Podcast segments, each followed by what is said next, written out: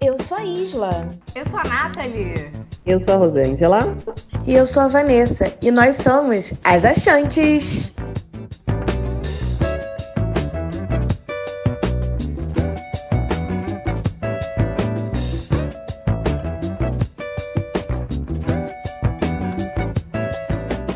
Bom dia, boa tarde, boa noite. Peço licença para chegar onde quer que esteja escutando esse podcast.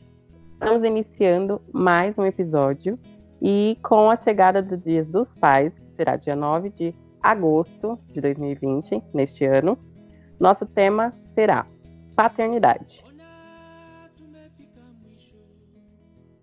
Antes de começarmos, gostaria de pedir para você, ouvinte, seguir nossas redes sociais no Instagram, arroba. Quem quer começar falando, meninas, sobre esse tema, paternidade? Eu, eu, eu, começo, começo. Peço licença para chegar, como diria minha amiga Rô. Bom dia, boa tarde, boa noite, meus lindinhos e lindinhas. Mais uma semana maravilhosa. Vamos lá. Eu quero começar a falar, porque eu senti que um pouquinho de vergonha, mas vamos lá. É, para mim, eu confesso que é um pouquinho difícil falar desse tema, especificamente meu pai, mas vamos lá. Ele é uma pessoa bem reservada, acredito que é aquele cara que desde pequena ele sempre se preocupou muito com o meu bem-estar e eu nasci prematura, né? Então aquela pessoa que nasceu prematura, ela queria tudo para chegar. Eu nasci de sete meses, gente. Então vocês, vocês que me conhecem bem sabem que eu sou bem agitadinha, tem um porquê por isso. Então assim, a gente sabe que criança prematura ela tem todo um cuidado e depois quando eu passei por essa fase, eu tive um período lá durante a fisioterapia.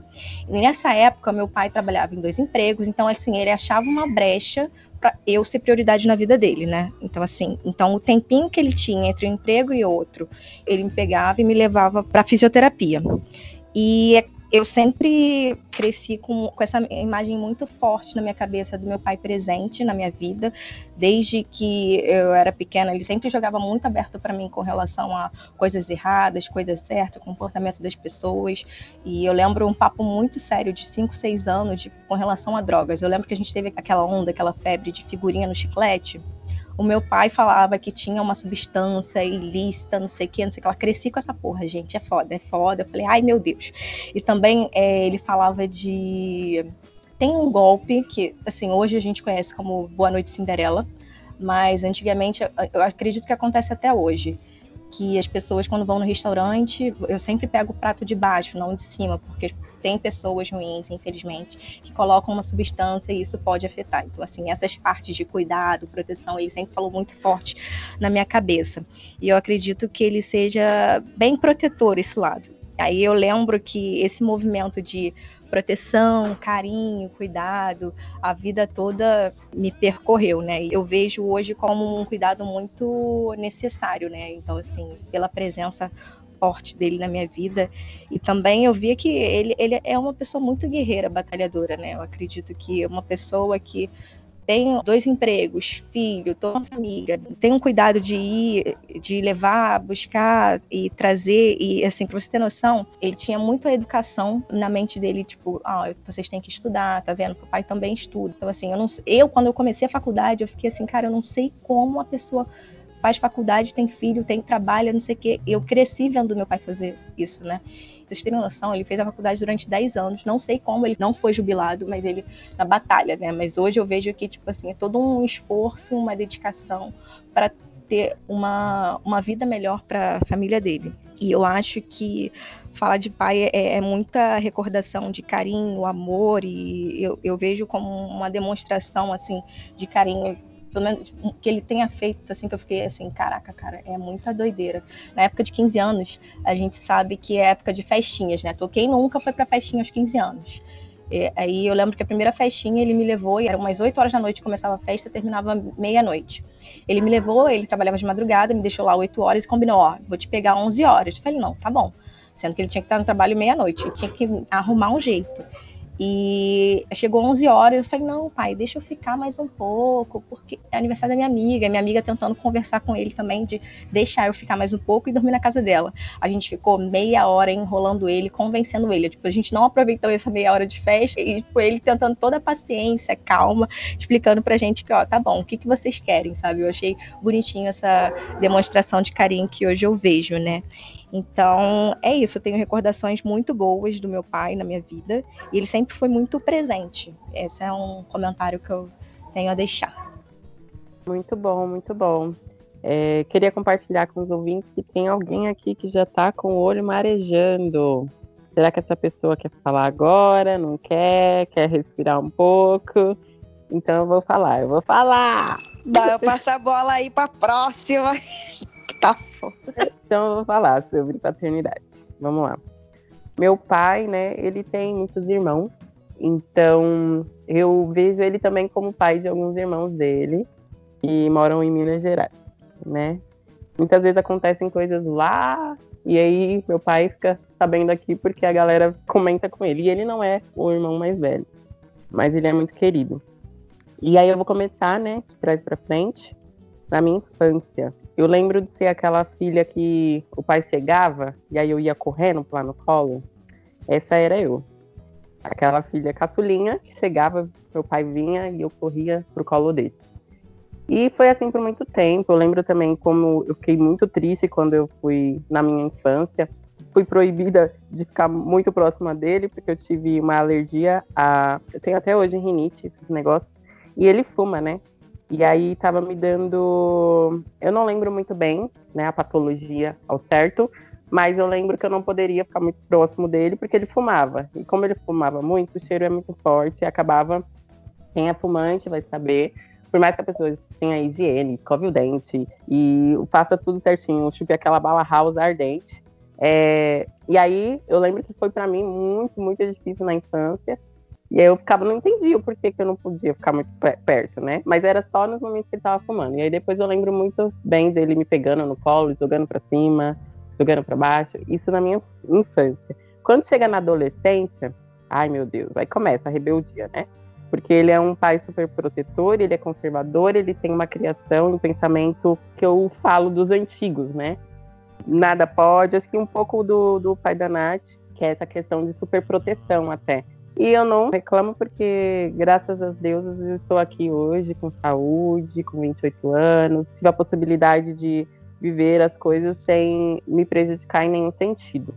Mas aí teve aquele afastamento, né? Adolescente, rebelde, quer sair, não pode. Aí minha mãe, deixa, deixa a menina sair. E aí eu ia pra matinê, né? Aí minha mãe tá na casa de uma amiga, tá numa festa. Eu acho que no fundo, no fundo, ele sempre soube ou ele sabia, só que eu pensava que enganava ele, que não contava, que ele não estava sabendo. Já adulta, né, eu comecei a compreender o quão forte esse homem é. é. Também como o sistema moldou. No outro programa a gente falou sobre ancestralidade e eu trouxe né, um pouquinho do pensamento e da vivência do meu pai. Mas ele é um cara muito forte porque tudo que ele faz e a madrugada que ele acorda, às duas da manhã, para pegar o primeiro turno, para ser o primeiro carro para rodar, né, de motorista, ele não faz por ele, ele faz por nós. Tudo que ele pega, seja um saco de laranja, né, mesmo que a gente não coma muito, seja um monte de pão, como eu também citei no programa anterior, é por nós, não é para ele. Ele acaba pegando um ou outro e ele não quer que falte nada para nós. Então, ele se intitula o raiz porque justamente ele quer ser o raiz, ele quer ser essa pessoa que vai sustentar a nossa árvore, né? A nossa casa. Ele é o nosso pilar, ele é a base de tudo. E eu quero falar para vocês que esse programa está sendo forte para todas, para quem tem um pai presente, para quem tem um pai ausente. E é um dia de muita energia. Minhas amigas que são muito mais ligadas aí na ancestralidade. Elas falaram: oh, hoje é dia de energia, então vamos homenagear coisa positiva, vamos homenagear coisa boa. E aí eu queria compartilhar com vocês que, graças a Deus, eu não tive nenhum trauma, exceto essa superproteção. Para algumas pessoas, ele é o tio Celso. Ele é o legal, o liberal. E todas as, as minhas primas ficam: ai, meu tio, meu pai, que tem umas primas minhas do Sacomã. Beijo, Simara e Simone, são gêmeos. É, meu pai é padrinho delas. E aí elas chamam ele de pai, porque ela também tem um pai ausente. E aí engraçado que por parte da minha mãe, a maioria das minhas primas e primos teve o pai ausente. Isso não significa que eu sou melhor que nenhuma delas, tá? Mas é que elas veem a figura do meu pai como pai para elas também. E aí, naqueles momentos da adolescência de raiva, aí eu chegava a profetizar ou falar: é porque não convive, porque isso, porque aquilo, porque super brava, porque eu queria sair. E aí eu tenho primas, né, que foram mães, não que isso seja um problema, na adolescência. Mas eu já sempre soube que se isso acontecesse comigo, a ameaça era minha mãe falando: vai eu e você pra rua. Você sabe que seu pai vai brigar se isso acontecer. E aí, quando aconteceu com as minhas primas, que consideram ele como um pai também, aí é meu neto, aí é não sei o quê. Aí eu ficava olhando assim, aquela filha com ciúmes, que ao mesmo tempo com raiva, de tipo, e se fosse eu, negão? E se fosse eu, nego velho? Como seria isso aí? Mas de resto, eu não tenho nada para dizer do meu pai. Graças às deusas, ele parou de beber, que um tempo era o refúgio dele, era ele trabalhava e sempre trabalhou sempre, sempre trabalhou.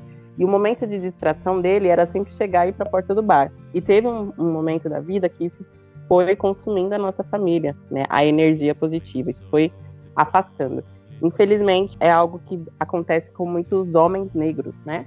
Por essa questão de não falar, por essa questão de não cessar, eles usam é, algumas drogas lícitas como refúgio. Então, é o cigarro, é a cerveja, e graças a Deus meu pai nunca teve uma questão de ser alcoólatra, mas ele tomava bastante que às vezes acabava perturbando a paz dentro de, de casa. E ele parou.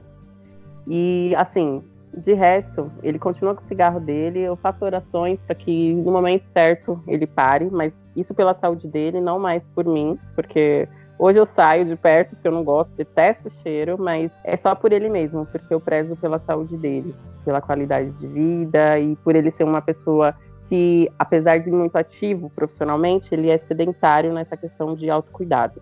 Então, é só isso. E falar que ele é um ótimo parceiro para festas, porque como eu amo dançar também, facinho, ele é o que mais faz. Então, todo Natal e Ano Novo, por mais que véspera de Natal, ele vai pegar duas da manhã, mas o som vai estar ligado, ele vai estar lá com a gente dançando James Brown, fazendo os pulinhos dele. E no outro dia vai pegar o primeiro horário e vai trabalhar para trazer o pão para gente. Maravilhosa ela! Só um, um comentário acréscimo. Todo mundo tem aquela fase revolta de adolescente com o pai, né? E eu lembro claramente um episódio. Eu era menor de idade, com certeza, isso é fato. E tinha um show em Copacabana da Cláudia Leite de graça. Para mim foi tipo, ai, eu quero ir, eu quero ir, eu quero ir. Aí eu falei assim, pai, eu vou. Pra que que eu fui falar?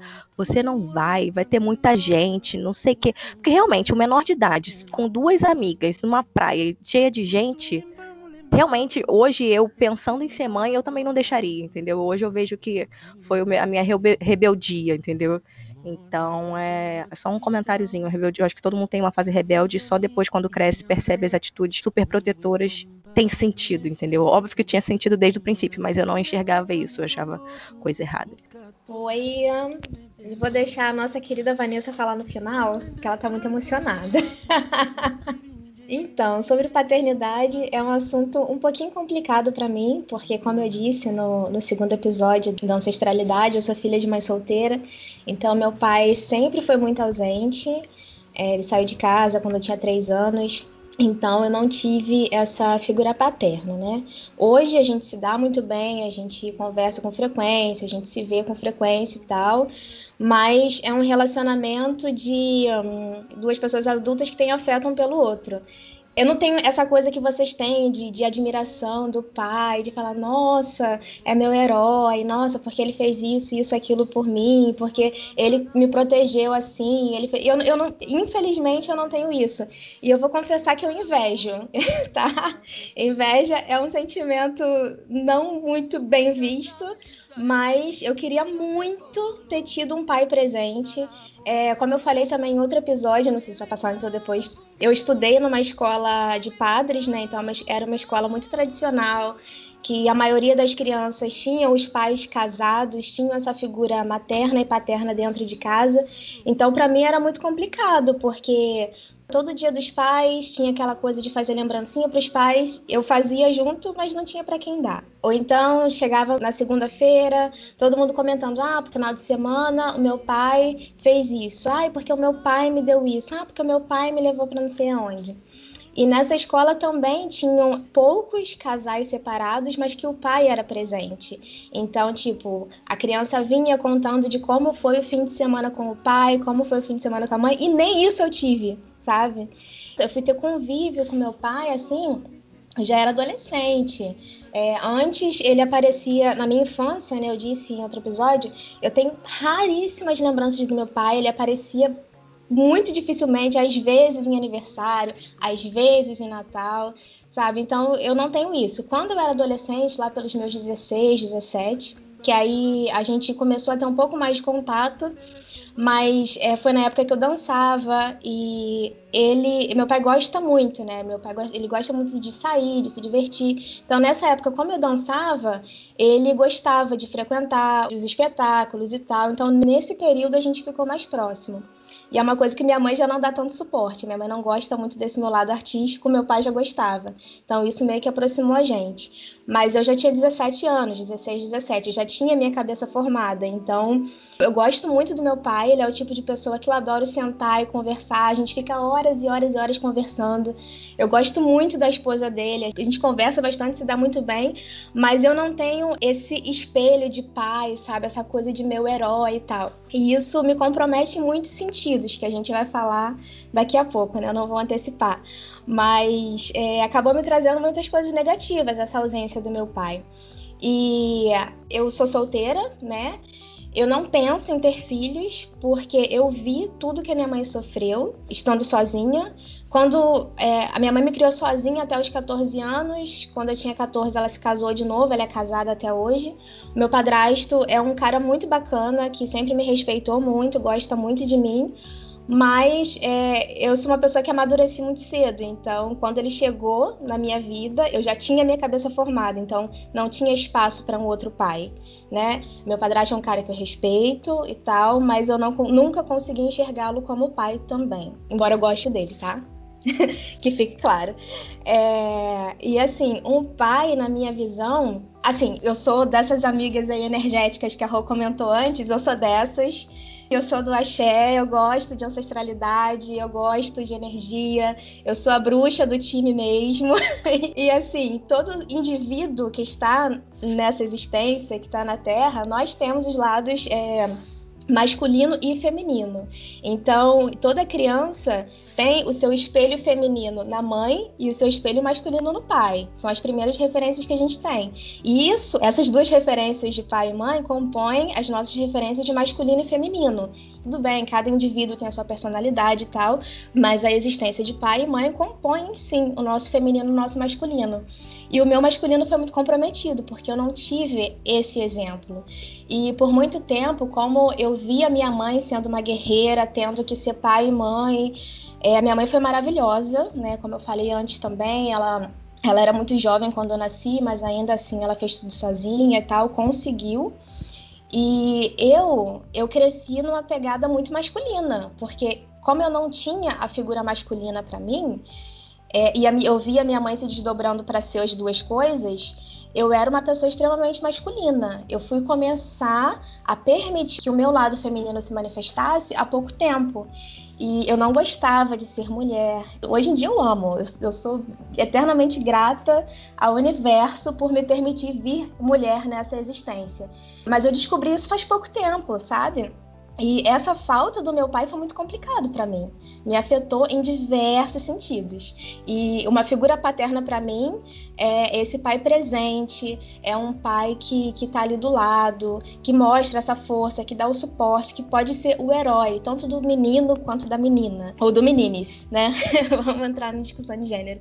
É, mas o pai, eu acho que tem que ser essa referência do masculino, tem que ser esse porto seguro que a gente corre no momento de dificuldade, tem que ser aquele que diz não quando a gente quer ir para festa. Tem que ser aquele onde a gente realmente encontra o suporte, a segurança e, enfim, o nosso porto seguro. É isso. Eu não sei se, se eu me enrolei, é porque é um assunto realmente complicado, gente, por falta de referência e, enfim, eu tenho muitos homens na minha família, mas eu não consegui enxergar referência paterna em nenhum deles. Então eu fico meio perdida. Desculpa se eu fui vaga demais. Vamos lá, Vanessa, você tá chorando aqui já. É, vamos lá então. Antes de falar do meu pai, eu queria falar alguns algumas coisas que eu anotei assim das, das falas da, das meninas. É, meu pai é um pai ausente, eu não quero romantizar essa questão, mas existe um viés também de homens pretos não saberem o que é amor, o que é cuidado, então isso justifica, como sociedade, o, o maior abandono das, dos filhos por homens pretos. É, eles não foram criados assim, meu pai não foi criado assim. Isso não faz com que eu não sofra por ele ter sido ausente e não culpe por falta de presença paterna, mas como sociedade ele é um homem preto, né? É, quando a Isla fala que a gente precisa ter um homem para recorrer dessa figura paterna, eu já discordo. Eu acho que da onde a gente vem, que são famílias heterossexuais, faltou um pedaço pra gente, para mim, pra Isla. Não foi o que ela disse, mas eu acho que uma criança pode ser bem criada com o lado feminino e masculino sendo criado por dois homens ou por duas mulheres, né? É uma opinião também. Desculpa interromper, é outra... desculpa interromper, desculpa. Eu concordo, tá, gente? Por favor. Eu sou super a favor de casais homossexuais, tá? Desculpa, esse é um tema que me deixa um pouquinho desconfortável. Me perdoa se por acaso pareceu algo diferente, tá bom? Mãe, mãe, pai, pai são bem-vindos, ok? Desculpa. Não, não, não pareceu diferente. Eu acho que é complementar também, é trazer outras perspectivas de, de família, né? Isso é uma coisa também que a Isla falou, e eu acho que, eu, de novo, a gente vai citar muito, porque ela também é filha de mãe solteira, né? Essa questão da mãe fazer a figura paterna, eu já parei de falar sobre isso há um tempo, na minha vivência, porque a minha mãe ela é a melhor mãe do mundo. O pai eu não tive mesmo, sabe? Então eu não, não vi na minha mãe nenhuma referência paterna, assim. E aí vou falar do meu pai agora, né? Depois de falar sobre várias coisas. É, quando minha, meus pais engravidaram de mim, né? Isso obviamente só fui saber depois.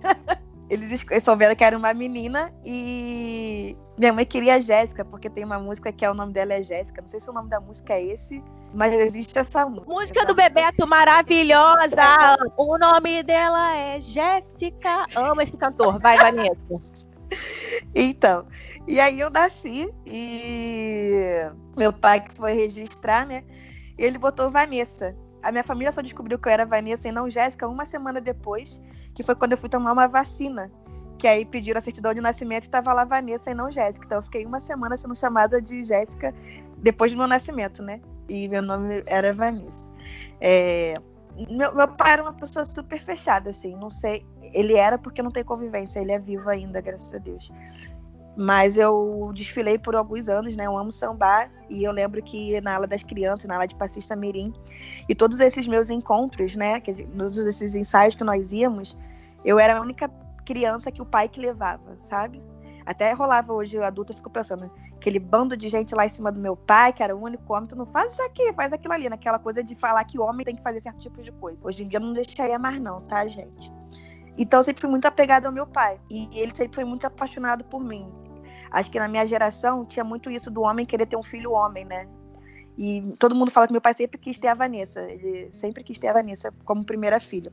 E aí foi por aí. Tem muitas coisas tristes, assim, quando meus pais se separaram, eu tinha 13 anos. E eu foi muito difícil pro meu irmão, por exemplo, que é uma fala dele, mas é uma coisa que eu vivenciei, né? De, de dia dos pais, ainda tinha aquele negócio de festinha de colégio. E aí meu avô queria ir no lugar do meu pai, meu irmão não aceitava muito bem.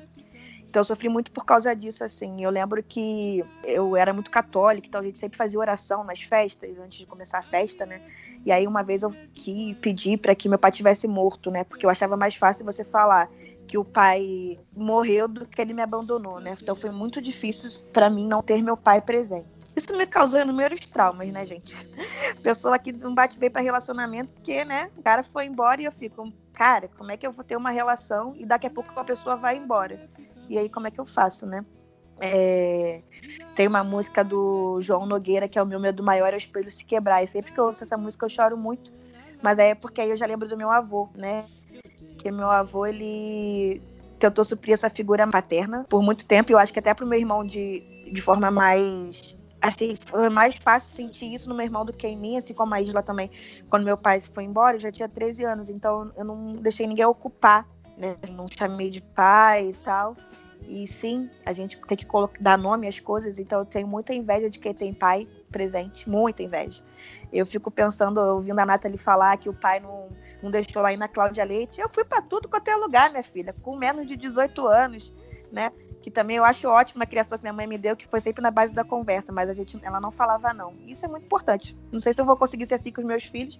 Eu lembro também quando o namorado ia dormir na minha casa, aí meu tio ficava de jeito nenhum na minha casa. Eu ficava, pô, já pensou se eu tivesse meu pai aqui, eu queria saber a opinião dele, né? Se ele ia ser uma pessoa é, mais atual, sem ser essa pessoa bem conservadora, enfim. Isso me foi tirado, a culpa é dele. Ele escolheu não estar comigo, sabe? A culpa é dele. E assim, a pessoa que substituiu essa figura paterna para mim foram duas pessoas, na verdade. Eu não sei se a palavra certa é substituir a figura paterna, porque eu acho que não, mas que me acalentaram assim nos momentos que eu senti esse vazio na, na minha família, assim. Foi meu avô que já é falecido, que é um homem sensacional e também tenho muita inveja dos meus tios e da minha mãe, porque meu avô foi um pai do cacete, sabe? Quando meu avô morreu, eu me emociono muito quando eu lembro que minha mãe fala assim: meu melhor amigo foi embora. E é uma coisa que quando meu pai vir a falecer, se ele for antes de mim, eu não vou poder falar, porque ele não é meu melhor amigo. E depois disso tudo tem o meu tio, assim, que eu lembro que a primeira vez que eu fui namorar, é, minha mãe falou assim: fala com teu tio. Aí meu tio falou assim: vamos comer uma pizza. Aí ele me levou para comer uma pizza. Aí ele, compadre, vou te falar uma coisa. Tu tem menos de 18 anos. Não transa não, sabe por quê? Transar é bom pra caralho. Só que se você engravidar, eu que vou ter que assumir isso, né? Sou teu pai. E a partir daí eu falei, caraca, alguém se preocupa comigo como se fosse meu pai, né? E é, é, muito bonito, assim, a relação que a gente tem. Na última vez que eu fui pro Rio, a gente estava conversando, e aí ele foi brigar comigo, assim, falou, ah, você é muito debochada, faz umas caras e bocas, assim, esse meu tio, né? E eu fico olhando pra cara dele engoli seco, porque é mais velho, né? Falei, beleza. Daqui a pouco ele fez as mesmas caras e bocas que eu. Eu falei, ué, também é muito engraçado, também é bem debochado, né? E assim, não é de sangue, mas é de amor, é de afeto. É um cara que é um paizão pros filhos dele. E eu fico assim, cara, que bom que ele tenta sempre incluir a gente, né? Eu e meu irmão, nas questões paternas, assim, sempre, sempre. É um chorão que depois eu fui fazer crisma, eu escolhi ele para ser meu padrinho, né? Que dizer que padrinho é pai duas vezes, então ele essa pessoa para mim. E eu acho que eu falei bastante também. para quem tava toda emocionada, falou, correu muito bem. Parabéns a todas e cada história uma mais bonita que a outra, sem romantizar, né? sem romantizar, mas cada uma com sua trajetória. Eu queria falar um pouquinho sobre alienação parental, que compreende quando um dos genitores, né, é, acabam influenciando ou dialogando, envolvendo as crianças ou até mesmo os adolescentes. Aqui em casa não teve esse tipo de processo, mas eu quero falar não em nome né, das minhas amigas, mas aí, se vocês tiverem algum exemplo, vocês contribuem, colabore. É, uma amiga minha, ela é mãe solo, e aí eu vou trazer esse assunto porque eu acho importante falar de alienação parental, principalmente nesse tema paternidade. A Van trouxe um dado muito importante, né, no início da fala dela, sobre a maioria dos homens negros, né, abandonarem seus filhos. E a gente fala muito das mães solos e esquece de falar também um pouco do, do pai, né, o pai ausente. Cadê o pai ausente? O porquê disso? E às vezes essa mãe solo ela acaba não permitindo esse acesso dessa criança que tem um pai, por mais que ele esteja ausente, por mais que ele tenha escolhido não não estar presente naquele momento, a mãe transfere aquela ausência daquela figura masculina para a criança. Então ela fala mal do pai, ela reclama, ela xinga, ela projeta todo o desafeto, todo o desamor que ela criou, construiu naquele homem, naquele progenitor, como dizia minha amiga. Ela falava para a filha dela: Você não tem pai. Ela era uma criança, né? Ela tinha três aninhos, quatro por aí. E eu acompanhei essa fase. É, mas é porque ela estava revoltada, porque esse progenitor, como ela falava, ele era uma pessoa muito, muito irresponsável. Ele não trabalhava, ele ia lá ficar com a menina, pegava ela, ficava andando no meio da rua, não estava nem aí se a menina tinha fralda, se tinha leite, se tinha o que comer em casa, só queria ser aquele pai de internet. E aí eu queria saber se alguém tem para contribuir alguma coisa sobre essa temática, se vocês viveram isso, por mais que o pai de cada uma tenha uma história. Aqui em casa eu não tive. É, eu lembro de alguns momentos quando minha mãe briga, sei lá, e aí ela fala, ah, seu pai fez tal, tal coisa. Mas agora adulta, eu já consigo construir minha opinião e consigo conversar e conseguir tentar entender os dois lados. Mas eu confesso que se eu fosse criança e não entendesse essa temática, por mais que eu sempre fui um pouco próxima do meu pai na infância, eu acho que eu tinha muito mais para ouvir minha mãe e acreditar na fala dela, sabe? Isso acontece em algumas famílias, essa alienação parental. E também vai não só de pai e mãe, mas pode ser também dos avós. Então, eu queria saber se alguém tem mais alguma coisa para contribuir, se já vivenciou isso. É, eu nunca vivenciei isso, mas eu só um complemento às suas palavras belíssimas, vou é que às vezes na relação de um casal, seja heterossexual ou seja homoafetiva, quando eles assumiram a responsabilidade da criação de uma criança, seja ela do laço de sangue ou seja ela de um lado adotivo, eu acho que o ponto em comum é a criança. Óbvio, quando a gente resolve construir uma família, a gente pensa em para sempre, né? O famoso para sempre. A gente não espera construir uma coisa sendo que vai acabar, senão a gente nem começava a construir. Então é muito isso, né? Então quando a relação de um casal acaba, a gente tem que lembrar que a gente não pode botar a culpa um no outro. Acabou a relação, mas a criança que está ali é responsável? Então vocês têm que lembrar disso. Um exemplo clássico é o adultério, né? A gente pode ver que acontece o adultério e as pessoas têm que lembrar de separar as coisas. Tem que lembrar que tem o um homem adúltero, né?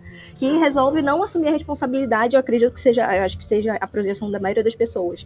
Tem uma série que eu amo, amo, amo muito, muito mesmo, chamada Ela Quer Tudo. Não sei se vocês já viram, da Netflix, com o Spike Lee, maravilhoso.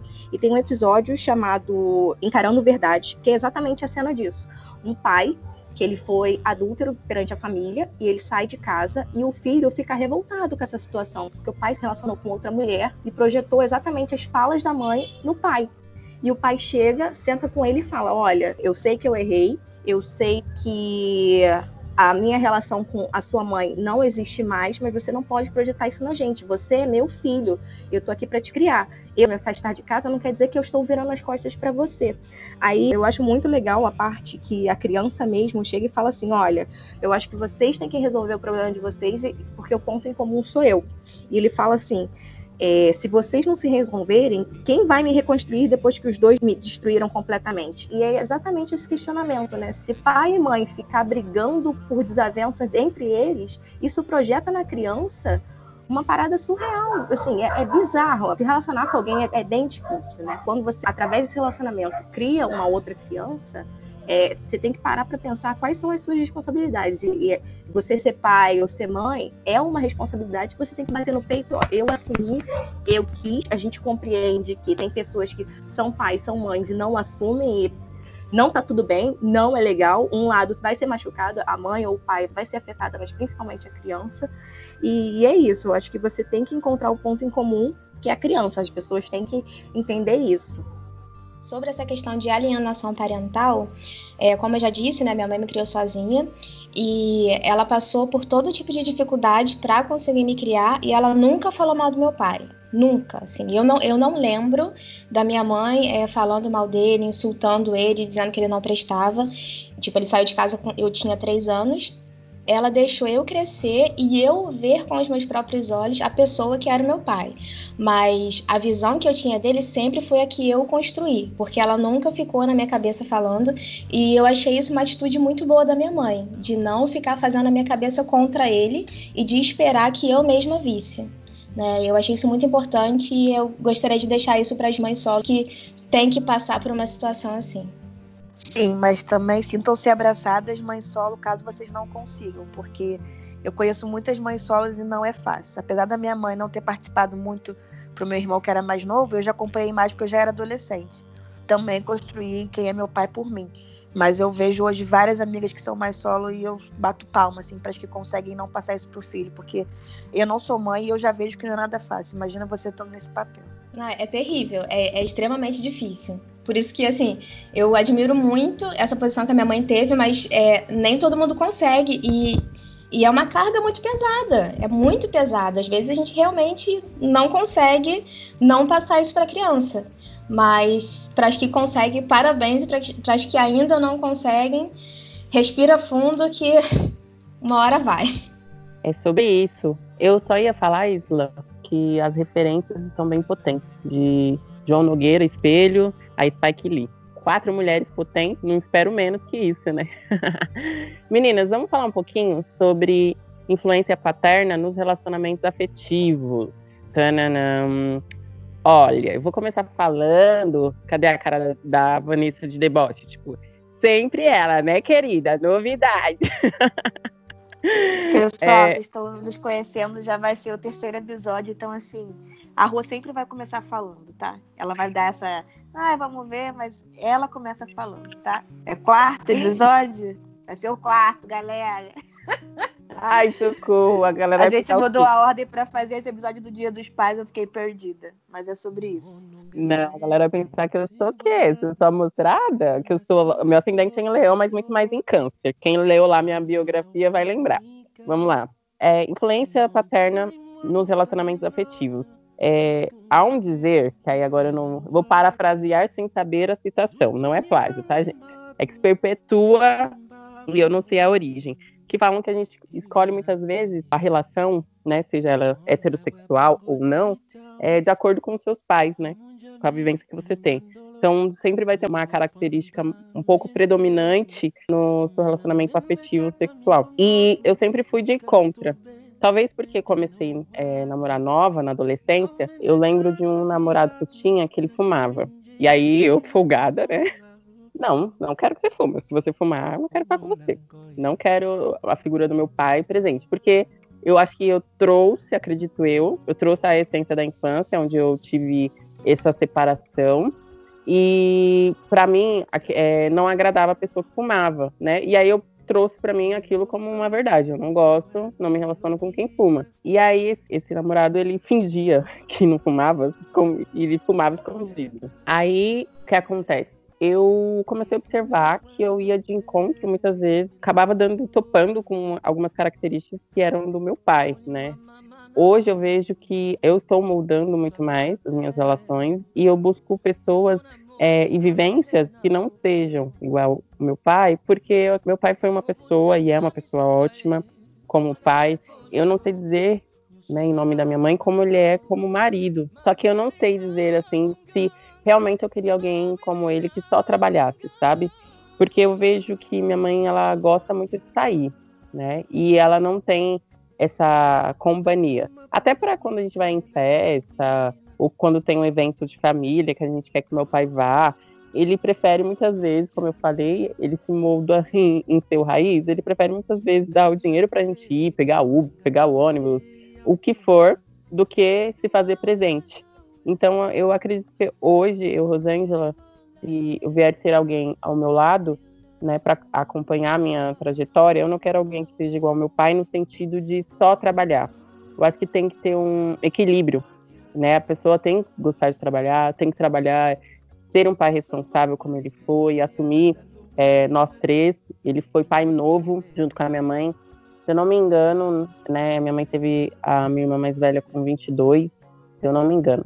E meu pai assumiu, eles eram adolescentes, né? Adultos já, mas acabaram de vir para São Paulo, ambos.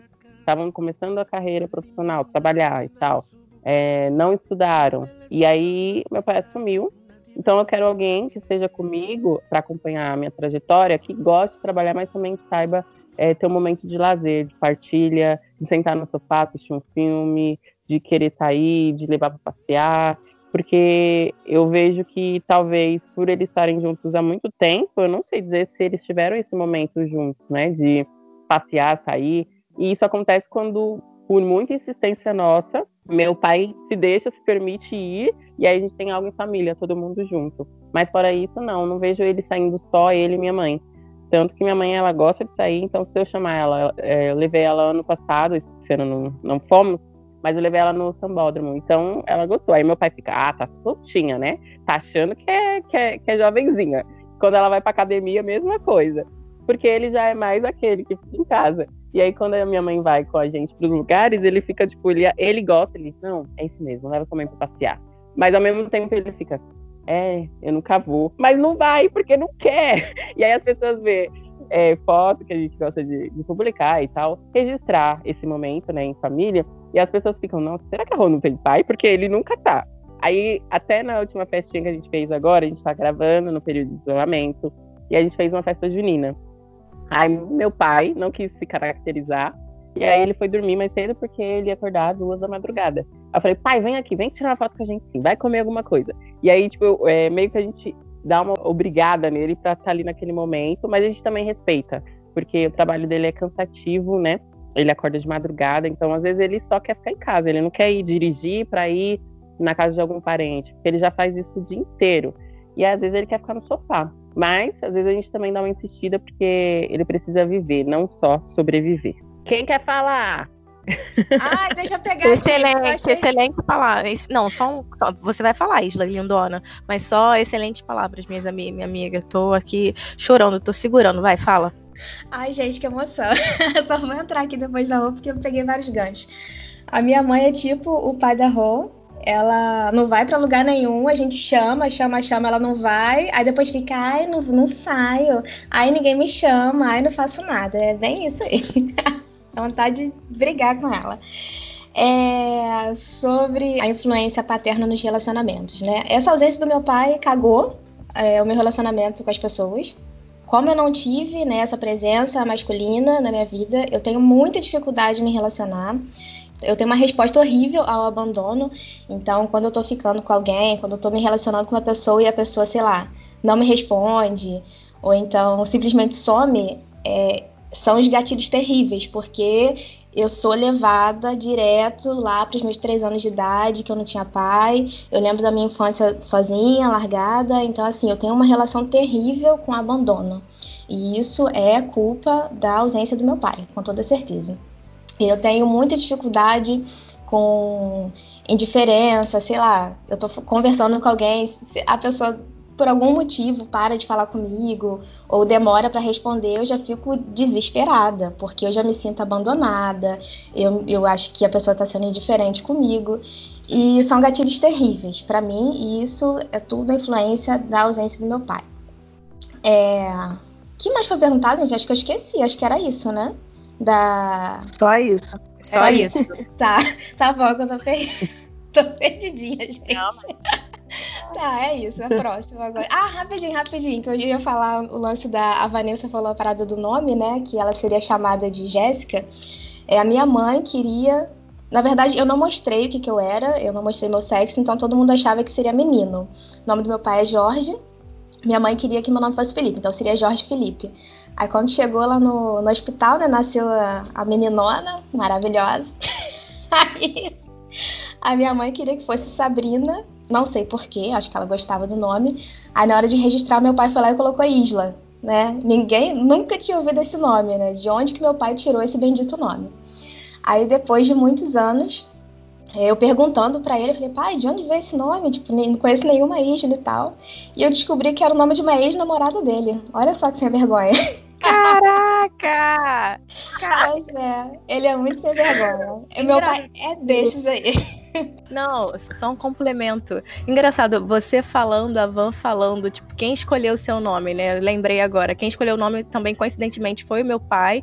Minha mãe gostava de Fernanda, mas o meu pai foi lá e me registrou, Nathalie. É um nome bem diferente, né? Aí eu já pesquisei a origem do meu, meu nome. Nathalie é Natal em italiano. Não nasci no Natal, mas Nathalie significa uma estrela cadente. Eu achei lindo esse significado mas só um complemento. Já que eu tô falando, né, vou falar, né, com relação à influência paterna nos relacionamentos.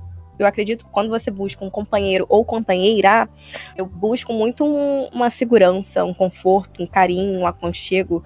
Remete muito à nossa criação, né? A figura masculina e a figura feminina, como a Isla já tinha mencionado. Eu acho que a gente busca muito umas características da nossa criação, né? Do nosso reflexo, dos nossos pais. Os presentes, né? E eu acho que a gente busca as características boas e também, se for parar para pensar como é doido isso tudo, a gente pega as ruins também, só para parar para analisar. Não, não, seriam ruins, pontos a melhorar. Eu acho que quando convivência, assim, são pontos a melhorar. parei de falar que, que algo é ruim, algo é negativo, é pontos a melhorar, gente. Tô, tô nesse processo. Mas eu, Mas... ô Nathalie, discordando de você, que eu também acho importante, não discordando sem falar que você tá errada, né? Assim, é, sem falar que você tem que mudar, na verdade. Eu acho bom também viver com ruim, sabe? Nem tudo meu que é ruim eu quero deixar de ser, não. Sendo bem sincera, assim. Sim, sim, faz É, parte. A partir Sim, do momento sim, que eu, não, que eu não falte com respeito ao outro, mas eu tenho coisas ruins que eu não quero mudar. Eu tô nessa vibe aí também. Eu tô nessa vibe de acolher o que eu não gosto, o que eu achava ruim. Eu tô meio nesse esquema aí também. Gente, vocês estão muito evoluídas. Eu ainda tô negando tudo, mas eu vou passar por esse processo. É, vou falar então sobre essa questão do- da influência paterna nos relacionamentos. Eu acho que a gente, eu acredito em energia, assim como a Isla, não sou tão bruxa como ela ainda, mas tô gostando bastante dessa pegada. Eu acho muito engraçado também fazendo uma, um link nada, ah, um link não, né? Um paralelo com esse assunto. Minha mãe fica preta do céu, onde é que você aprende essas coisas? Mas eu tô amando, tô me sentindo muito bem com isso. A gente é criado por energia, né? Então eu acho que não tem como eu não projetar alguma coisa num próximo relacionamento. E aí, é- essa coisa do meu pai é uma coisa que talvez eu não gostaria, mas eu levo pro resto da minha vida. Então não tem como eu não fazer qualquer tipo de projeção. Coisas boas e ruins, né? Como a Isla falou, não tem como eu conhecer um cara. Outro dia eu conheci um cara que é sambista. Pô, achei foda. Fiquei pensando assim: caraca, meu pai era sambista também. Eu amo sambar. Imagina nós dois na roda de samba. Assim como se o cara não me responde, eu já penso: caraca, esse cara vai fazer igual meu pai, vai meter o pé. Então, assim, não tem como. Salve a terapia pra ajudar a gente a trilhar essa caminhada. Salve, salve, salve. Não, e é desse jeito mesmo. A pessoa some por um dia. Ai, meu Deus do céu, me abandonou, nunca mais vai falar comigo. Ai, Jesus, eu sou, eu sou horrível mesmo. Ninguém quer ficar comigo, ninguém gosta de mim. Todo mundo vai me abandonar. É bem isso, é terrível, gente. Pais, por favor, não sejam homens assim, por favor. Ai, gente, eu vou ter que falar, né? Ela quer um biscoito, que aqui em São Paulo significa o quê? Quando a pessoa quer um elogio. Maravilhosa, do jeito que é, até parece. Até parece. Quatro mulheres maravilhosas. Meninas, é, eu só queria complementar que o meu nome, vamos, já que todas falaram, né? O nome das minhas irmãs são Miriam, Meire e o meu nome é Rosângela. E só eu com R. Por quê? Diferentona. Minha mãe falou que era para ser Rosimeire ou Maria, que é o nome da minha madrinha. Logo, minha mãe colocou Rosângela. É, e aí fiquei Rosângela. Só que eu acho um nome muito forte. Então, pode me chamar de Rô. Inclusive, acho que no primeiro episódio eu falei isso pra Nath. Me chamou de Frederico. E aí, gente, eu queria falar também que Dona Vanessa, a Van, a preta, também não tinha falado isso pra mim, não. E aí, logo no primeiro episódio, se eu não me engano, eu também chamei ela de Vanessa. Agora é Van, é preta, é pretinha, é maravilhosa. Bom, meninas, é, eu quero deixar um recado e aí vocês também vamos encaminhando para o final do- desse episódio maravilhoso, potente, cheio de emoções, de revelações. De o nome dela é Jéssica, o nome dela não é, é Isla, de um nome diferente, era para ser menino, nasceu menina. Enfim, eu queria deixar um recado para os homens, né? Primeiro, que pensam ou que gostariam ou que são pais. Como a Nath, acho que cada uma pontuou, há uma diferença em romper o laço né, é, afetivo com a mãe do seu filho, ou a namorada, ou a companheira. E há uma diferença em romper o laço com o filho. E que também deixa um laço muito grande na mãe dessa criança. Muitas vezes as mães, elas são mãe, trabalham fora, trabalham dentro de casa, acompanham na lição. E eu acho que eu não, não falei isso, mas por meu pai ser uma pessoa que se intitula raiz, minha mãe que sempre acompanhou, minha mãe que teve, quando ela não trabalhava, porque ela também sempre trabalhou fora, ela que acompanhava nessa questão da lição de casa, de preciso de material, de vai ao médico. Então, sobrecarregou ela muito. Então, acredito que seja uma dificuldade hoje dela de enxergar quem é a Lúcia, além de ser mãe, seja um desses motivos. Porque ela sempre, né, dos 22 anos até hoje, 60, graças às deusas, ela sempre foi mãe. Não foi mais nada antes disso. A história dela da infância é, no interior, Vitória da Conquista, Bahia, da Terrinha Boa. Então, é, essa dificuldade, esse resgate que eu tô tentando com ela e também com meu pai. É, nós demos um caderno para minha mãe, para ela poder colocar as memórias. E eu tô pensando em fazer isso com meu pai também, porque eu adoro, como eu falei também em um episódio, Eu adoro sentar e escutar as histórias dele de quando ele era adolescente, que ele aprontava e fazia as coisas, mas ele não conta muito, não, porque eu acho que ele tem receio de, tipo, ah, vai aprontar, né, menina, se eu contar. Mas eu amo escutar as histórias dele. É, e eu lembro, apesar de eu sempre estar na correria, trabalhando, eu moro longe, né, do centro de São Paulo, então eu demoro horas para chegar, horas para voltar. Então eu sempre fiquei muito mais fora de casa do que dentro de casa. E nos finais de semana que eu queria me distrair, viver socialmente, às vezes eu não ouvia, porque ele também trabalhando muito e eu também trabalhando muito, ele acabava que contava o dia dele para mim. E dificilmente eu via ele fazendo isso com as minhas outras irmãs. Ele gostava bastante de me escutar, né? É, de me escutar, não, perdão, de que eu escutasse como foi o dia dele, o que, que ele fez. Então acho isso muito legal. É, e o recado para os homens é isso: não rompam os laços com seus filhos. Se você é, teve filho sem querer, né? Não sei se posso falar dessa forma seja responsável é, para assumir a paternidade. Não precisa assumir a família, né? Não tem uma necessidade. Se você não quis, né? Mas se você fez, você tem que ser responsável. E homens, ouvindo essas mulheres, por que vocês não respondem a gente? Pelo amor de Deus, né? Custa mandar uma mensagem? Custa? Tá esperando Vamos lá, uma resposta, querida? Eu acho que rolou uma indireta aí, só. Também acho. Não fui eu, não. Foi Rosângela mesmo. Foi Rô. Deixe-me nota. Vai logo, meninas.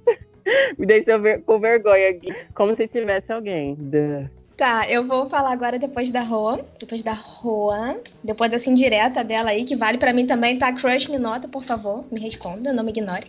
É... Sacanagem. Homens, né, como a Rô falou agora, é... alguns não querem, não desejaram família, mas fizeram filho, né? Uma criança não é feita sozinha. Uma criança precisa de, no mínimo, duas pessoas.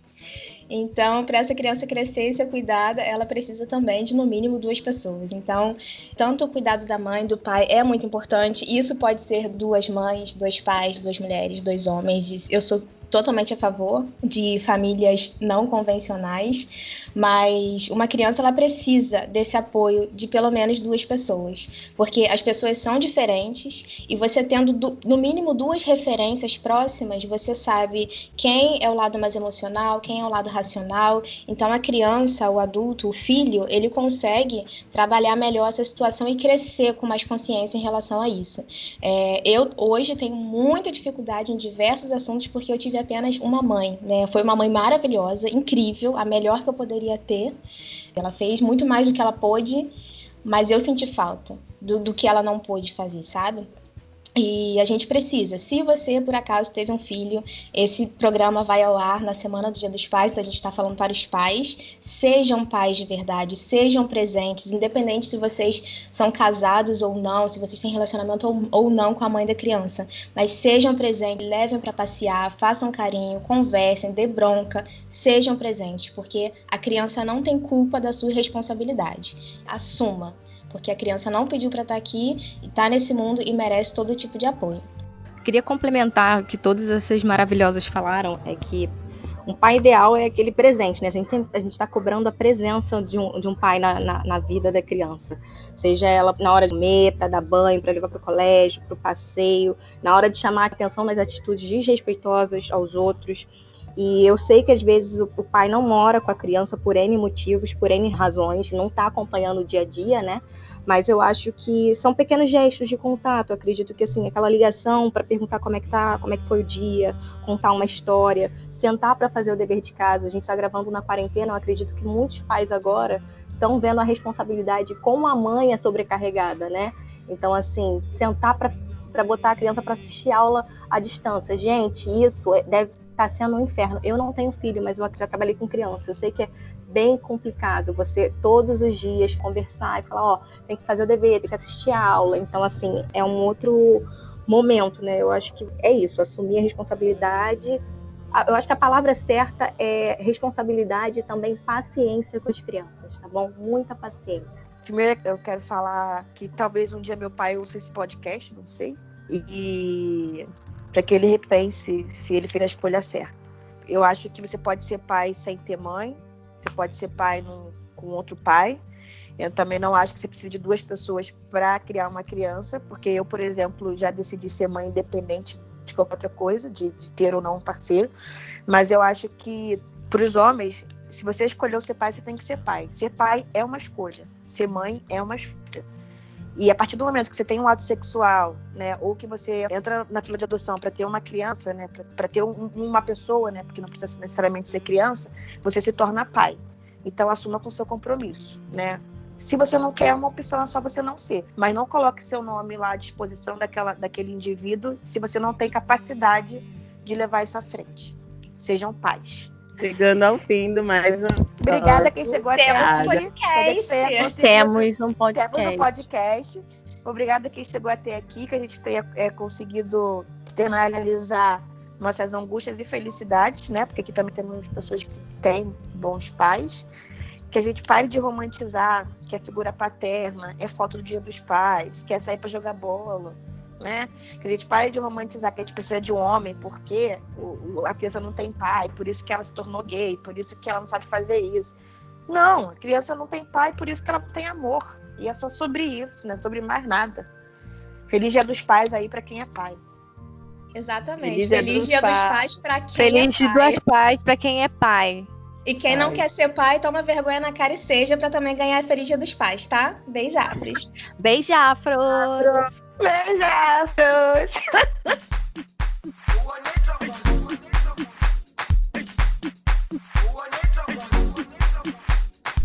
A dica de hoje é o filme A Procura da Felicidade, com os atores Will Smith e Jaden Smith. É inspirado em uma história real. Conta a história de um pai que tenta fazer o que é melhor para sua família esposa e filho. Ele começa a cuidar do seu filho sozinho e se vê na luta de educar e trabalhar. Se você é manteiga derretida como eu, aviso de fortes emoções durante o filme. A outra dica é a série Ela Quer Tudo, de Spike Lee. Na segunda temporada, episódio 6, Encarando Verdades, o pai tem uma conversa bem sincera com o filho, e o fato de ele ter saído de casa não demonstra a quebra da relação com o filho. Esse episódio é muito lindinho. Feliz Dia dos Pais, galera!